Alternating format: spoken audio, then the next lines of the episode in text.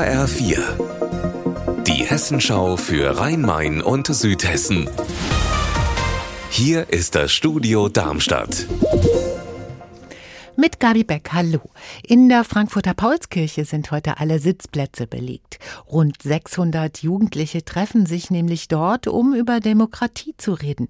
Der Grund vor 175 Jahren hat sich ja dort die erste deutsche Nationalversammlung getroffen.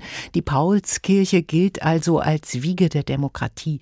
Tobias Weiler-Mattes. Sie feiern das Paulskirchenjubiläum. Schülerinnen und Schüler aus acht Frankfurter Schulen haben das Programm für heute mit vorbereitet.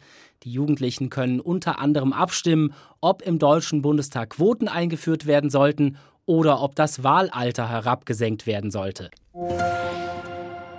In Frankfurt haben heute zwei Rettungssanitäter vor Gericht gestanden.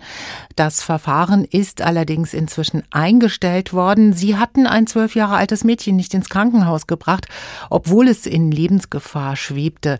Das Mädchen hatte schlecht Luft bekommen.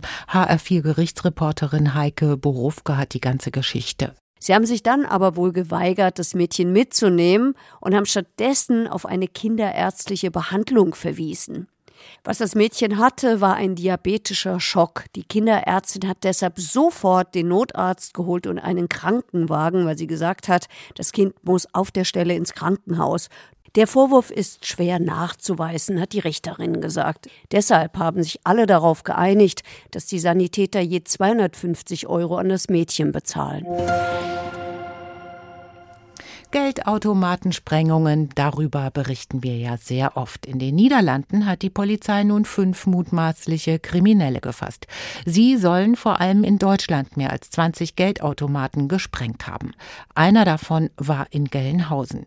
Wie das Bundeskriminalamt in Wiesbaden mitteilt, sollen diese Täter insgesamt rund eine Million Euro erbeutet haben. Hinzu kommt der entstandene Schaden von rund zwei Millionen Euro.